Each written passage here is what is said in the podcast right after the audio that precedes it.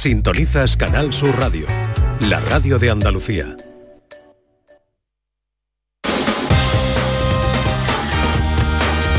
En Canal Sur Radio, gente de Andalucía, con Pepe La Rosa. Pasan cuatro minutos de la una, queridas amigas, queridos amigos, esto es Canal Sur Radio, esto es gente de Andalucía. Conectamos con Ray, eh, debe estar arrancando, tenemos eh, motos, pero también hay Fórmula 1 en Azerbaiyán, circuito de Bakú. En Ray lo contamos todo, compañeros. Todo lo que ocurre en este en el circuito, así que bueno, pues eh, Estamos eh, entre la Fórmula 1 y MotoGP. Arranca la carrera de Fórmula 1 en Azerbaiyán. Se enciende el semáforo en verde. Arranca en primera posición Leclerc. Le siguen eh, Carlos Max Verstappen y Checo Pérez. Y en tercera, en eh, Alonso por, fuera. Cuidado que puede pasar a Hamilton. Y vamos viendo poco a poco cómo encaran las primeras curvas. De momento se han tocado. Así ha habido un toque por detrás. hemos visto que ha habido un toque por detrás. Y alguien me parece que ha rozado el muro. Ya hemos visto la primera de las complicaciones en la carrera. Acaba de arrancar la carrera de Azerbaiyán, precisamente con eh, Charles Leclerc, que, es el que más fácil lo tenía, porque eh, sale con eh, todo despejado. vamos a ver en qué posiciones se quedan tras las primeras curvas. primero Leclerc, después Verstappen, Checo Pérez y el resto donde vemos también a Fernando Alonso y a Carlos Sainz en la carrera de Azerbaiyán con bueno pues ese circuito que puede gustar o no, ya lo decía Raúl Molina eh, puede gustar o no eh, eh, esa, ese diseño, pero sí, sí, que es cierto que emocionante sí que es, es que hay que ver a la distancia que pasa. Ahora, mismo están pasando por la parte más estrecha de todo el mundial, es la parte de la torre del castillo de la, de la ciudad vieja de, Bakú, son 7 metros y, y 30 centímetros de ancho lo que tiene la pista aquí, para que pase un Fórmula 1. Es una cosa absolutamente espectacular. Hay bandera amarilla en pista en el sector 1, seguramente por trozos de, neumático, por trozos de, fibra de, carbono de alerón que, haya por ahí ya han puesto bandera verde, seguramente se habrá retirado y parece que han mantenido posiciones, ¿eh? porque vemos que está eh, Carlos, eh, está Charles Leclerc, seguido de Max Verstappen y Checo Pérez, luego viene Carlos Sainz y detrás está Hamilton con Alonso y Stroll justo en la cola del coche verde del piloto español. Están ya terminando la primera vuelta en la larguísima recta de meta y aquí vemos cómo se acerca Max Verstappen todavía sin DRS, hay que recordarlo, pero la velocidad punta que tienen los, Red Bull son absolutamente imbatibles y ya le ha recortado el la pequeña distancia que había cogido Charles Leclerc ah, con su Ferrari al piloto de, Red Bull. Ahora se le va a volver a pegar a la cola, todavía no hay DRS, tendremos que esperar a la vuelta número 3 si no hay ninguna incidencia y ahí podrán abrir ya ese sistema de alerón trasero que le va a permitir tener unos 15 eh, kilómetros por hora más cuando abran, sobre todo en la larguísima recta. Este, este circuito, además de tener la parte más estrecha de todo el mundial, tiene la recta más larga, son 2 kilómetros 200 metros los que tiene la, recta de Bakú. Es eh, una auténtica avenida de la Palmera de Sevilla, por ejemplo, una detrás de otra, pues imagínate. Buena comparación. Bueno, pues eh, solo han ganado posiciones Stroll y Russell. Ahí están los compañeros de Ray, Ray Motor, hoy especial con conexiones en el circuito Ángel Nieto de Jerez, donde se está disputando el Gran Premio de España de motociclismo y acaba de arrancar la carrera de Fórmula 1 en el circuito callejero de Bakú en Azerbaiyán. Toda la información en Ray. Ahora pasan siete minutos de la una. Y saludo ya a nuestro equipo de colaboradores excelsos del programa. José Manuel Iges mío, buenos días. Buenos días, Pepe, buenos días, Ana. Buenos días a todos. Hola, Beatriz García, buenos días. Hola, buenos días. Bueno, ya sabéis que hoy es un programa frenético, conexiones con el motor, conexiones con la romería de la Virgen de la Cabeza, ya en procesión. Eh, así que mm, em, iremos a velocidad meteórica con todo, Beatriz sabes que eh, hoy eh, tu tema ha tenido un prólogo esta mañana, en la primera hora, hablando con el alcalde de Granada sobre el Día de la Cruz. Hemos aprovechado para preguntarle por esa carrera, eh, tema, argumento principal en tu sección de hoy. La, dice la carrera más bonita del mundo donde no pueden participar unos chicos con discapacidad que van en silla de ruedas. Efectivamente, no pueden participar Corro por Marina y Samuel Y me ha sorprendido gratamente que el alcalde haya respondido a tu pregunta, porque llevamos todas las semanas detrás del concejal y no nos ha querido atender ni ha querido participar con nosotros en el programa. Y además el alcalde con mucha naturalidad ha dicho que era muy difícil la accesibilidad eh, en, ese, en esta carrera por desarrollarse en pleno Albaicín, donde es eh, difícil ¿no? el, el rodaje de sillas de ruedas. ¿no? Eso dice el alcalde, después vamos a escuchar lo que dice Samuel. ¿En qué estamos hoy en ciencia, Iges? Pues hoy hablaremos de qué es un cuásar. ¿Sabéis lo que es un cuásar? Pues la ciencia tampoco Hay hasta gente, ahora. hay gente que Hay tiene gente- mucha cuasa. Y gente que está todo el día con el cosa. Sí, sí, sí, sí, También, sí, sí. también. Yo esperaba esto. Entonces, chistes- tú lo esperabas, ¿verdad? Yo de- nos conoces ya, que ¿no? Ciencia con humor es eso, hacer chistes sobre las cosas. Muy bien, y también hablaremos de la luna de sangre del 5 de mayo. Va a haber una mini luna de sangre, una luna que sería de, yo qué sé, de de corte pequeñito. Si nos da tiempo para la magia, ¿qué hace falta hoy? Si nos da tiempo, mm, calculadora, lápiz, papel y un dado. El dado, si no tenéis uno, puede ser imaginario. Es decir, que tenéis que en vuestra cabeza lanzarlo y el número Y que salga. está. Vale. Perfecto. Pues ahora vamos a escuchar a los oyentes en el 670 940 200 hoy con el Día Mundial del Matrimonio. ¿Cuántos años lleva casada Beatriz? Felizmente casada Beatriz. Pues mira, 24 años hago ahora en julio. ¡Hala! A punto ya de las bodas de plata. ¡Qué bien! Total, total. Eh, ¿Sigue siendo feliz el matrimonio de José Manuel Muy feliz, muy feliz. Eh, Todavía no ha hecho un año, ¿no? Todavía no he hecho un año, me casé en noviembre, o sea, nada, hace nada. Ah, no me entero yo de lo contrario. Estoy felicísimo. Bueno, a ver qué nos cuentan los oyentes. Hola, buenos días. Buenos días. Bueno, pues en cuanto a la cuestión de hoy del matrimonio, el matrimonio tenemos que ser una balanza. Tenemos que soportarnos nuestros defectos, sí o sí, porque todos tenemos defectos. Más grandes, más chicos, porque las virtudes todos tenemos también, pero tenemos que ser una balanza y equilibrar. Y, a ver, lo positivo tiene que ser eso, aguantarnos. Y lo negativo, como se caiga en la monotonía, es muy triste, pero bueno, el matrimonio tiene que ser equilibrio y ser cómplice de muchas cosas. Muy bien. Así que eso es lo bueno y lo malo del matrimonio. Lo malo que todos tenemos defectitos, pero muchas veces en vez de reparar cosas, pues es más fácil abandonar y hay que reparar. Y si tiene arreglo, para adelante. Pero hoy es más fácil decir, lo dejamos que reparamos. Un besito, Besito. hay que aguantarse, hombre, que todos tenemos que aguantar. Sí, sí. Depende según qué cosa. Estamos en Bueno, una pues. Estamos Y- en una sociedad que cada vez aguanta menos, ¿eh? Sí, eh, tenemos muy poca tolerancia a la frustración Ah. y no dejamos que se desarrolle la frustración. Ah. Es lo único lo cual, cuando vamos siendo adultos, a los que nos irrita todo. Hombre, y sobre todo no, no peleamos por solventarla, ¿no? O sea, la solución es, es hacer puñeta, tú para allá y yo para acá, ¿no? Y eso tampoco es así. 679 40 200, un mensaje más. Venga, hola, buenos días. Buenos días. Soy Manolo desde Cabra. Hola, Manolo. Hoy precisamente es mi 28 aniversario de boda. Oh, felicidades. Felicidades. Así que un saludo para mi mujer. Bueno, pues Pero no ha dicho cómo se llama su mujer No. para mandarle un saludo a ella también, pero Bueno, bueno. pues la mujer de Manolo de Cabra. Ah, saludamos a, to- a todas las mujeres de Cabra.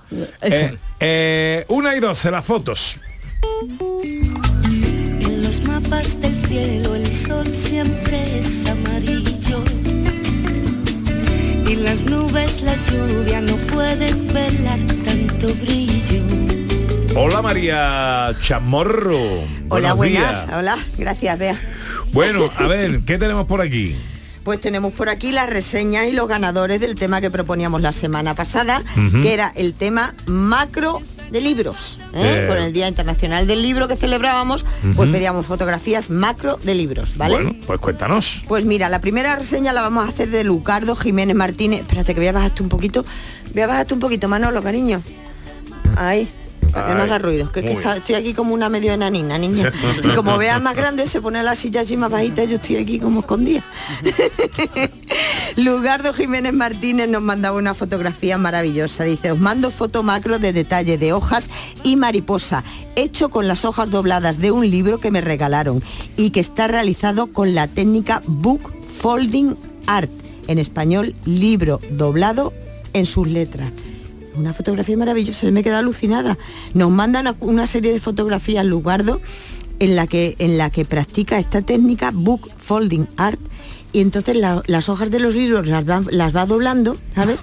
Y van coincidiendo y es una- un efecto chulísimo el que el que el que se ¿la has visto, José? Estoy impresionado. Sí, ¿verdad? Es decir, además, que nos Sí, va- sí. parece, parece como ¿Verdad? esto de que va haciendo zoom out. Exactamente. Entonces primero ves una exactamente, sí, mariposa, sí. luego dos Es mariposas y luego ves Luego ves- Luzgardo. Exactamente, Su luego ves el nombre Luzgardo. Es una serie maravillosa, ¿eh? Una, yo me he quedado alucinada con la fotografía de Luzgardo, de verdad, porque no conocía esta técnica y me parece preciosa, me parece una cosa preciosa, preciosa.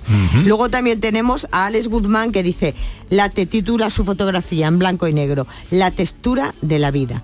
Esta es una fotografía muy bonita en la que él ha hecho un macro de un libro, una página de un libro en la que pone efectivamente la vida y se ve ese macro perfectamente realizado.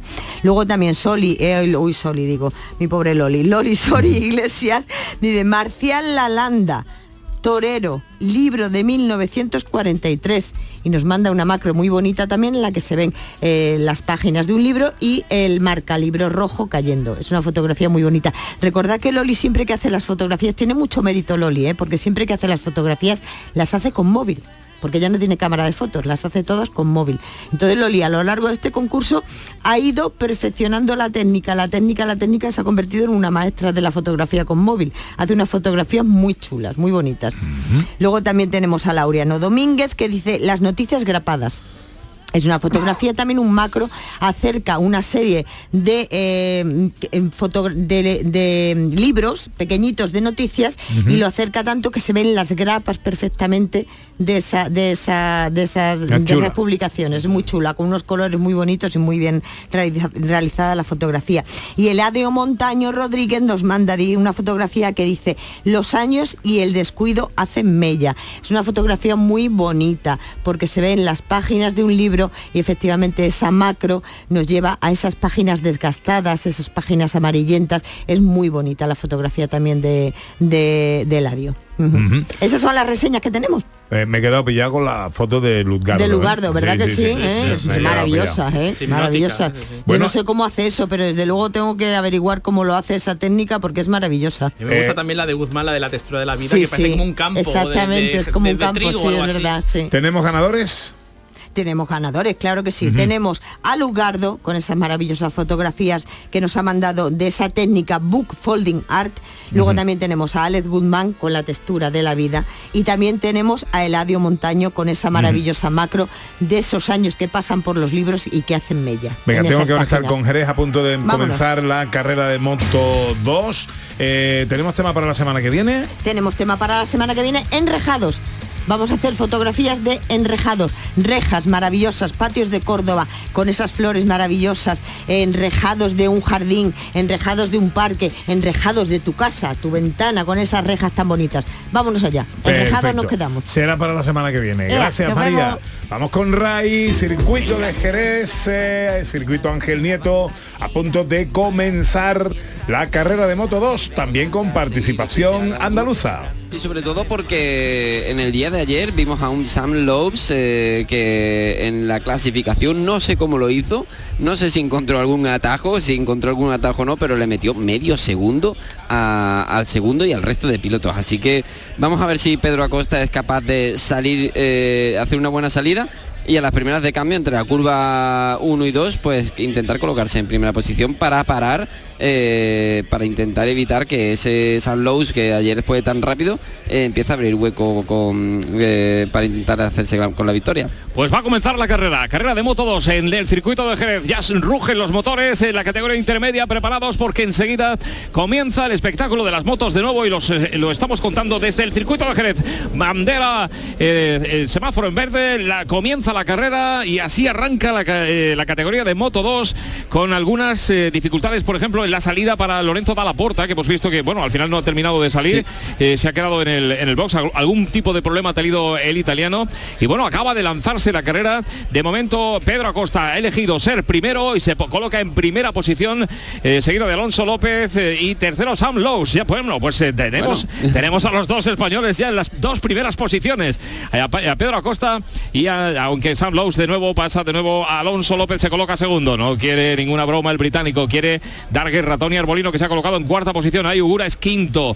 Joe Dixon que ha caído hasta la sexta posición. De momento el tiburón de Mazarrón, como le conocen, eh, bueno, todos aquellos que le siguen desde no hace muchos años, porque es muy joven, pero desde los que lleva en el mundo del motociclismo, se conoce a Pedro Acosta como el tiburón de Mazarrón, aunque cariñosamente y por la abreviatura de su nombre en eh, el circuito, cuando colocan su, su nombre, pues le suelen llamar Paco, ¿no? Porque P, Aco, P, P, P punto Sí, la- Aco, Pedro Acosta, ¿no? El diminutivo, ¿no? Que tiene Eh, cuando se ve en la, en la tabla de tiempo. Pero bueno, realmente es un piloto que, que Así arrancaba la carrera de Moto 2 con participación de un piloto andaluz, Marco Ramírez, que no tenía eh, buena clasificación en la parrilla. A ver cómo le va en esta carrera. Estaremos pendientes de las evoluciones y conectaremos de nuevo con el final de la misma. Ahora volvemos a Andújar, el otro foco de atención en esta mañana.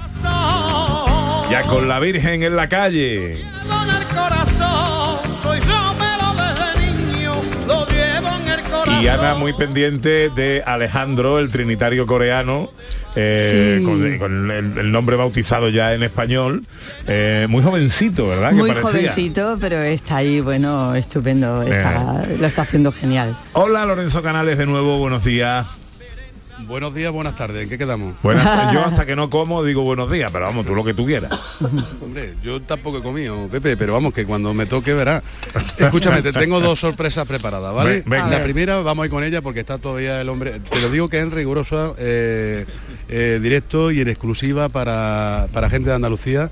Para Pepe de Rosa, hay un montón de medios de comunicación esperando ahora mismo en el entorno del santuario la salida de Francisco Javier Oliver, eh, que acaba de finalizar el programa. Francisco Javier Oliver, que tiene una sonrisa de oreja a oreja. Eh, Pepe de Rosa, te escucha Francisco Javier Oliver, pero déjame que te diga una cosa, Francisco Javier. Enhorabuena. Muchas gracias Lorenzo, gracias de verdad eh, porque al fin y al cabo eh, otro año más me han recordado los miembros de la cofradía que han tenido el detalle de entregarme una distinción que es ya la edición número 33. Así que si esto sale y la gente se emociona, esta casa está feliz y yo siempre lo digo, yo soy el último eslabón de la cadena de un, de un programa que realmente es muy ambicioso en, en lo técnico. Ya hemos comentado durante todos estos días que el ambiente iba a ser extraordinario y se ha confirmado y lo hemos contado.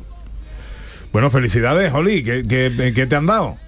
Bueno, me han dado ahí una, un- una hombre, la- me han dado un estandarte de la Virgen de la Cabeza, un cuadro maravilloso, pero esa medalla de la cofradía eh, me la han dado a mí, ponía mi nombre, pero eh, es para todos, también para ti, Pepe, bueno, que, bueno, que hoy, hoy en la retransmisión hemos visto y hemos recordado ese magnífico pregón que nos emocionó a todos con los anderos. Y bueno, yo creo que se trata de eso, ¿no? De que esta romería va a más, que gracias a Dios pues tenemos la oportunidad, yo creo que el privilegio de contarlo desde aquí para todo el mundo. Y hemos ido desde que arrancó la retransmisión trendy topping en, nuestro país y eso significa que esta romería está viva, abierta a todo el mundo y que vamos a seguir contándola y tú sabes muy bien, Pepe, lo que se siente, que lo has descubierto hace unos años. Sí, sí, sí, sí. Eh, Desde luego, eh, el, el corazón, el sentimiento, la fe es una, una, una virgen en torno a la que se concentra muchísima fe. Eso hay que estar ahí, hay que verlo. Hay que sentirlo y vivirlo, pero si no se está, al menos se ve y se oye a través de la radio y televisión pública de Andalucía, que hacéis, hacemos, me incluyo, eh, un trabajo en este sentido absolutamente eh, eh, espectacular para llevar a todos los rincones de Andalucía, de España y del mundo el fervor y lo que se siente en torno a la Virgen de la Morenita. Felicidades por, por lo que hacéis ahí, que me parece brutal, Oli. Bueno, pues muchas gracias porque esto es, esto es de todos. Eh, tengo que apuntarte varios detalles rápido antes de irme. Eh, un detalle, que el trinitario al que aludíais hoy celebra su cumpleaños Anda. coreano. Así que hay que felicitarlo. Y luego que mm, desde que he estado esperando quien nos tocara eh, intervenir en vuestro programa, Lorenzo no para de reírse. Ahora cuando terminemos el programa le voy a preguntar de qué se ríe, porque me tiene un poquito intrigado. Pues simplemente porque mantiene el tono del programa. Ah. Eh, eh, es que no le ha dado tiempo de conectar todavía. Acaba de salir, acaba de finalizar el programa y todavía está sin, sin desmaquillar y, y tiene un agotamiento mm, mental porque la tensión que se vive durante todo el programa, más de cuatro horas, eh, eh, es como para darle la gracia y para. Pero claro, me, no me podía dejar de sonreír porque digo. Bueno, está y, Lore- Lorenzo, toro. eh, Lorenzo y, y preparado para todo, Lorenzo y, y Oli, preparado para todo, entre otras cosas, para un retraso que no era esperado, ¿no?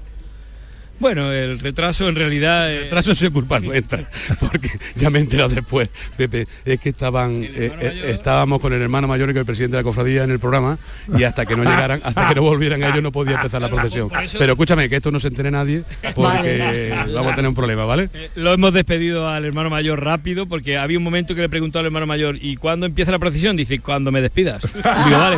Pues, digo, pues fenomenal. Buen viaje lleve, caballero. No, ha sido, ha sido muy bonito. Y bueno, me vais a permitir que todavía me quedan un par de directos. Así que un abrazo a todos, viva la Venga. Virgen de la Cabeza y para adelante siempre. Un abrazo fuerte, Chao. Oli, enhorabuena, enhorabuena Adiós. por lo que hacéis. por A, ver que tiene un protagonista ahí que me voy a quedar un poquillo para escucharlo porque siempre dice cosas interesantes. A ver, la otra sorpresa que tenía Pepe porque yo quería hacer también un vis a vis no sé si me sirve esta expresión o a lo mejor estoy metiendo la pata pero bueno eh, quería hacer una especie de comunicación directa entre el gran pregonero de este año de la Asociación Mariana de Anderos de la Virgen de la Cabeza y el gran pregonero de la robería de la Virgen de la Cabeza, Pedro José López, que te está escuchando y que, y que de pregonero a pregonero yo creo que era una oportunidad magnífica también de, de establecer esta comunicación.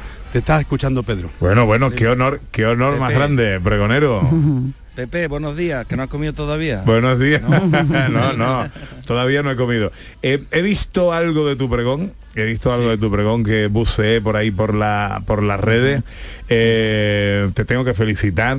Un pregón en el que cantas, en el que te acompañas muy bien, eh, muy rico en argumentos, eh, con esa poesía de la que haces gala en, en cada minuto del mismo. Me pareció emotivo, me pareció que arrancó aplausos, la gente de pie para despedirte.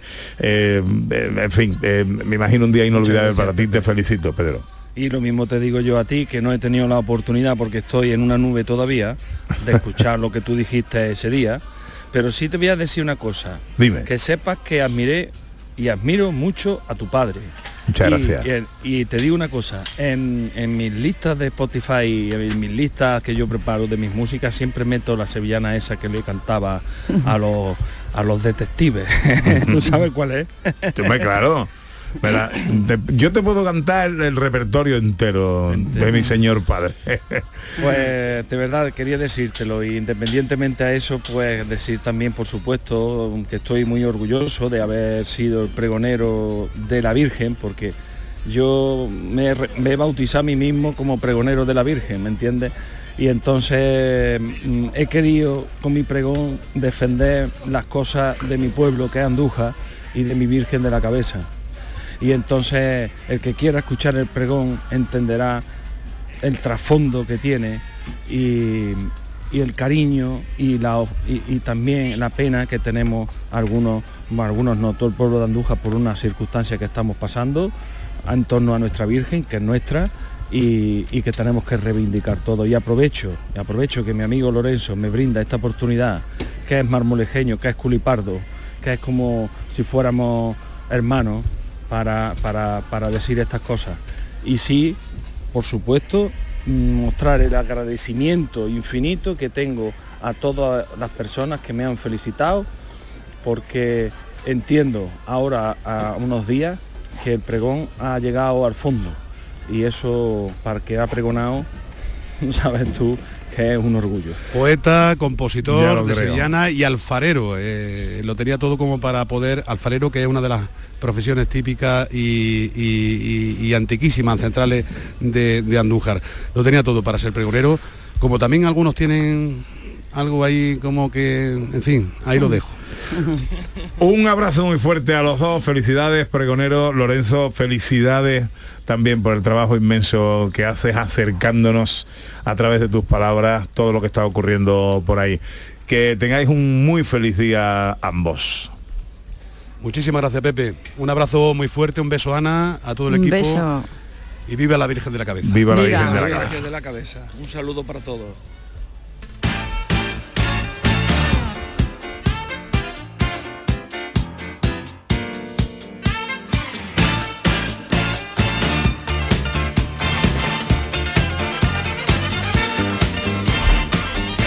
Tiempo para la accesibilidad con Beatriz García Reyes. Hablamos hoy de la asociación Corro por Marina y Samuel. Pues mira, sí, Pepe, eh, traemos este tema hoy porque se puso en contacto con nosotros una oyente de que se había creado esta asociación, Corro por Marina y Samuel, que está ca- encabezada por Samuel Herbás, que es el tío de dos chicos con discapacidad y que estos dos chicos son primos entre sí.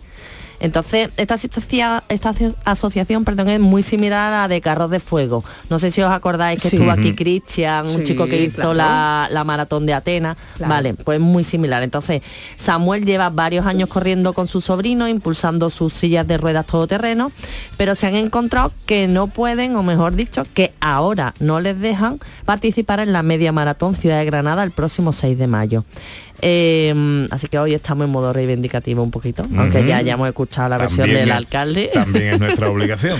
Entonces, nosotros hemos estado viendo las condiciones de participación de la media maratón Ciudad de Granada y hemos comprobado que hay dos categorías específicas para personas con discapacidad. Una es la denominada discapacitados intelectuales, que ya la palabra discapacitado mm, nos raya un poquito.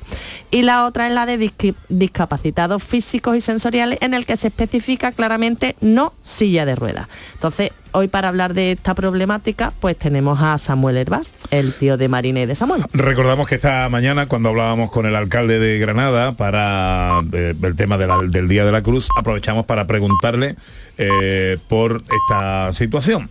La explicación del alcalde era en que eh, era muy difícil la adaptación porque eh, la carrera se desarrolla por el Albaicín, es una zona abrupta, eh, cuesta y difícil para las sillas de ruedas. La explicación que muy amablemente el alcalde de Granada nos daba esta mañana. Bueno, saludo a Samuel. Hola Samuel, muy buenas tardes. Buenas tardes, familia. ¿Qué Encan- hay? Buenas tardes. Encantado de saludarte. Eh, ¿cuán- Igualmente. ¿Cuándo y por qué surge la asociación Corro por Marina y Samuel? Mm, Corro por Marina y Samuel surge en 2017. Eh, bueno, pues ya tenemos a nuestros dos sobrinos discapacitados dependientes 100% en la familia y esa situación pues me crea a mí la necesidad de, de hacer algo, ¿no? Es decir, es una situación dura, es una situación familiar difícil y entonces pues como tío deportista, amante del deporte, que, me gusta mucho la bicicleta y correr, pues, pues sentía la necesidad de cambiar la vida de, de mis sobrinos de alguna manera. Y casualmente participé con Marina en la primera carrera de Aspace allá por 2017 y, y esa experiencia me dio la respuesta, ¿no? Es decir, eh, como que Marina fue tan feliz, disfrutó tantísimo, estaba tan motivada que, que como que yo vi claramente que eso era lo que yo tenía que hacer, ¿no? Es decir, ahí encontré la respuesta a esa, a esa frustración que yo tenía como, como para ayudarles, ¿no? ¿Cómo cambiar la vida de mis sobrinos? Pues a través del deporte. Y, y así surgió, así surgió por, por Marina y Samuel. Sí. ¿Desde cuándo estáis intentando correr la maratón de la ciudad de Granada? Pues claro, la maratón de, la- de- de Granada es la carrera más bonita del mundo, dicen, la nombran así. Pues entonces nosotros surgimos en 2017, pues en 2018 es la primera vez que yo me pongo en contacto con el ayuntamiento para poder participarla. Tras haber conocido, como muy bien has dicho Beatriz, a, esta gente tan maravillosa de, carros de fuego. Pues entonces yo igual en Granada yo quiero lo mismo. Y ya en 2018 me dijeron que no, en 2019 eh, la corrimos sin la autorización de la organización, pero con la, con la autorización de, del coordinador de deportes de aquel momento, es decir, corrimos de manera ilegal, totalmente. Pero con la autorización de este hombre hicimos un vídeo que, que- que muestra la poca peligrosidad que hay, un vídeo corriendo por el Albaicín, por la Alhambra, porque tengo que aclarar que el trayecto de por el Albaicín no llega a un kilómetro y medio, ¿vale? De 21 kilómetros, un kilómetro y medio pasa por el Albaicín. 2020, 2021 pandemia, 2022 me vuelven a decir que no y 2023, que estamos en- a día de hoy, falta una semana, pues el no rotundo. No solo el no, sino que no hemos avanzado nada, es decir, no nos hemos sentado, no hemos conseguido sentarnos, no hemos conseguido ni, ni concertar una reunión, tras Eh. varios intentos por mi parte. Eh, el alcalde nos ha dicho esta mañana que la semana pasada estuvo hablando con vosotros. Mm, La semana pasada, el alcalde dice bien, porque la semana pasada fue la carrera del padre Marcelino, una carrera muy famosa, popular aquí en Granada.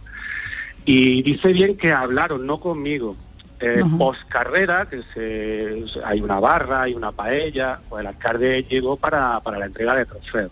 Yo ya en ese momento me había ido y efectivamente estuve hablando con un compañero, un íntimo amigo mío que corre con nosotros. Pero hablaron porque se encontraron un encuentro casual, completamente informal. eh, eh, mi compañero estaba de cerveza y fue mi compañero quien se acercó. Con el alcalde yo no he conseguido reunirme tras varios intentos, tras varias misivas a través de su Instagram, misivas personales de mi Instagram a su Instagram. No he conseguido hablar con él, presenté un escrito al ayuntamiento en febrero por registro general, no me han contestado. Entonces sí que veo pues esa falta de voluntad, aunque bueno, pues claro, cada uno dice lo que tiene que Porque decir, tú ¿no? qué, pero tú qué alternativa verías a ese kilómetro y medio que, que discurre por una zona no accesible para las sillas de ruedas. Pues mira, mm, Pepe, es que no es, es que el recorrido es un kilómetro y medio, no es por el Albaicín estricto, profundo, profundo. Si conocéis el Albaicín veis que hay calles un poco más anchitas, un poquito más, más accesibles. Ese kilómetro y medio lo podríamos hacer perfectamente. El único problema estaría en el arco de las pesas, que está en Plaza Larga, y, lo único que yo propongo es que si me tengo que parar, me paro. Pero hay una alternativa que es desde la Plaza del Salvador, nosotros con el carro coger directamente la cuesta del Chapí. Son, son, no llega a 500 metros de trazado alternativo al recorrido oficial. No llega a 300 metros. Nos desviaríamos en, un- en una calle, sería una calle recta asfaltada, y nos volveríamos a encontrar con el resto de corredores 300 metros más abajo. Y todos juntos encararíamos eh, la carrera del Darro hacia Plaza Nueva. Mira, Samuel, eh, te, propongo una cosa. Eh, Evidentemente para esta carrera ya no vamos No a, puede ser. a Habría solucionar que mm, nada. hacer una, una categoría diferente. Por ejemplo, aquí en Sevilla hay una que se llama diversidad funcional asistida, creada específicamente para, para estos corredores. Sí, sí, sí, sí. Yo lo único que digo es que a lo mejor modificarlo más, aunque quitando lo, lo que tú has leído, Beatriz, de excluida silla de ruedas, yo creo que ya podríamos eh, participar, es decir, pero es que lo, lo especifican directamente en la, en la normativa, excluyendo a la silla de ruedas. Yo lo Mm. que digo es que es un colectivo con el que tendrían que contar. Vamos a, como me estoy quedando sin tiempo, insisto, la carrera es la semana que viene y ya no vamos a cambiar la- la- las normas de Sí, todo esto. bueno, ya Lo- lo para que la semana que viene ya es difícil. ya es complicado. Pero lo que sí eh, nos comprometemos contigo es a estar encima de este asunto, eh, y retomarlo incluso con el alcalde que amablemente ha tenido, eh, en fin, el, el detalle de, atender esta mañana que lo hemos llamado para otro asunto. Entonces, sí, eh, escuchado, bueno, escuchado, estaremos encima de, de todo esto a ver en qué medida podemos ayudar y si es posible solventar que si las personas quieren evidentemente no, no debe haber problema para buscar una solución y que Marina y Samuel puedan correr. Yo mm, especifico, sería correr con Marina, que es mayor de edad. Es decir, Marina tiene 19 años. Samuel todavía no, no entraría en la categoría de adulto, Vale. entonces sería con Marina. Y hablando de las palabras del alcalde, lo único que a mí me gustaría decir es que él ha dicho que es práctima- prácticamente imposible por el trazado que recorre el Albaicín.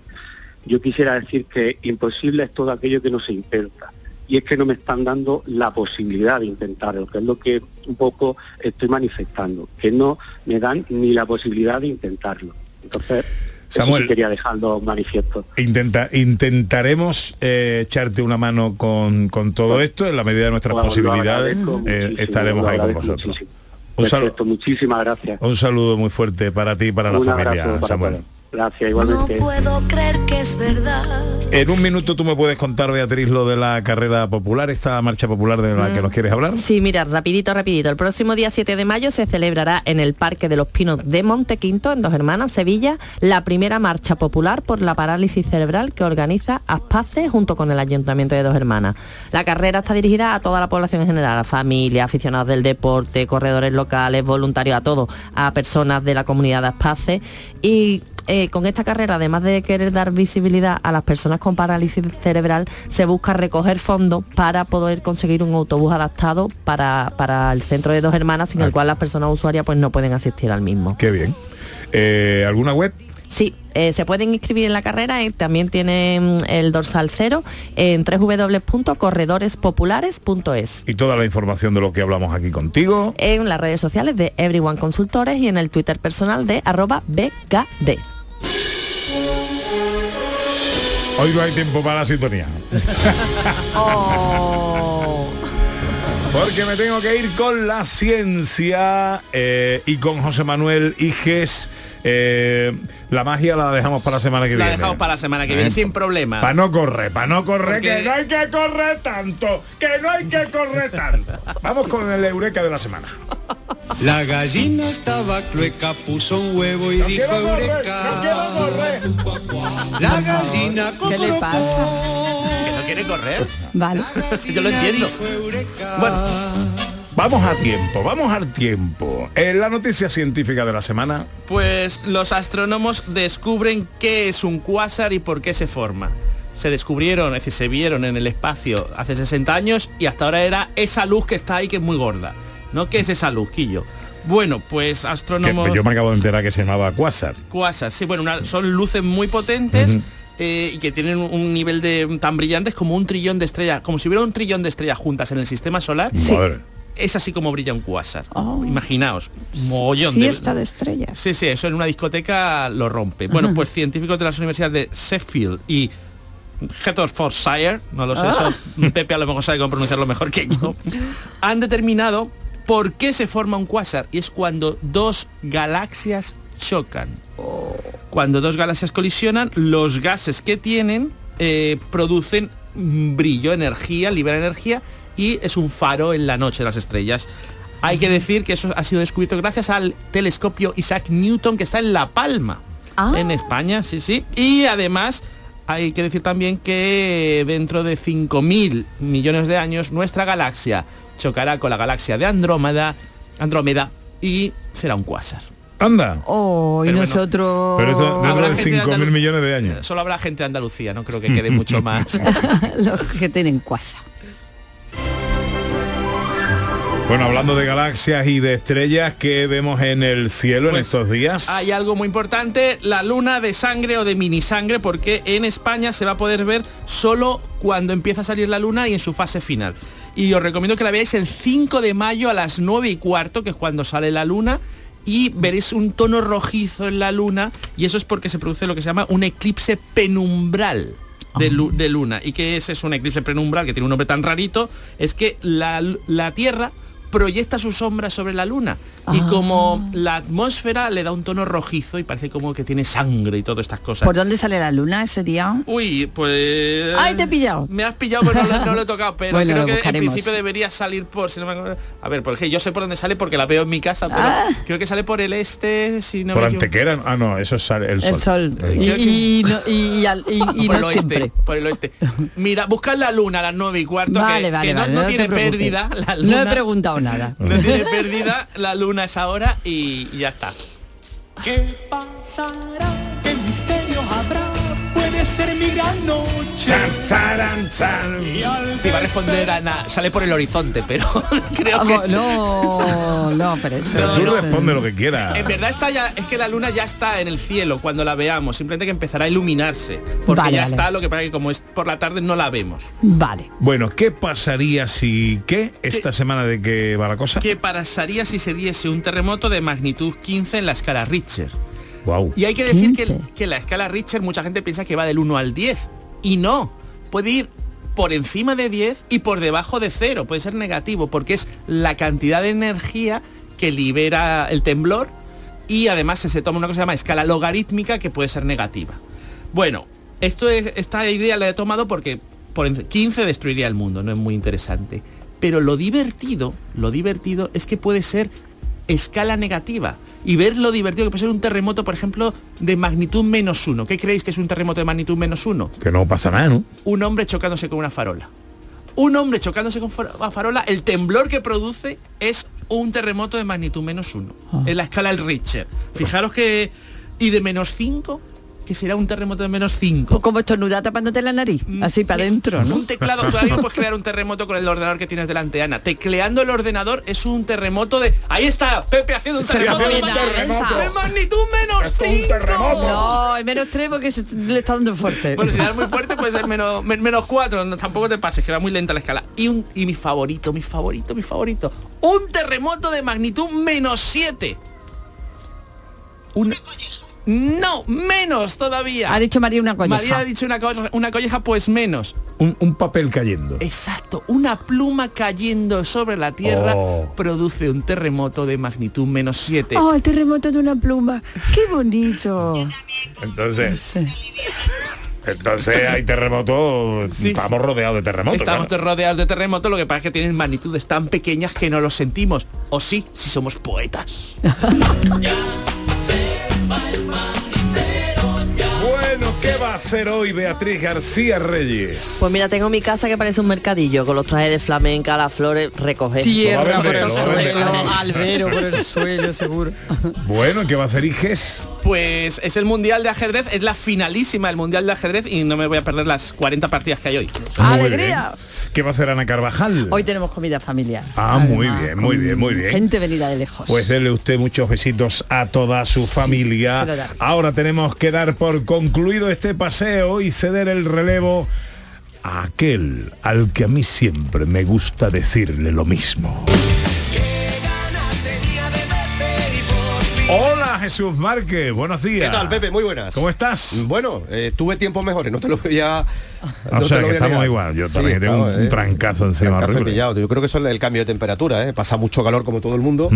Eh, he dormido con poca ropa, he dormido con ventilador como si que estuviese con decir, he dormido con poca gente. También, Pero, con ¿sabes? poca gente y con poca ropa, las dos cosas.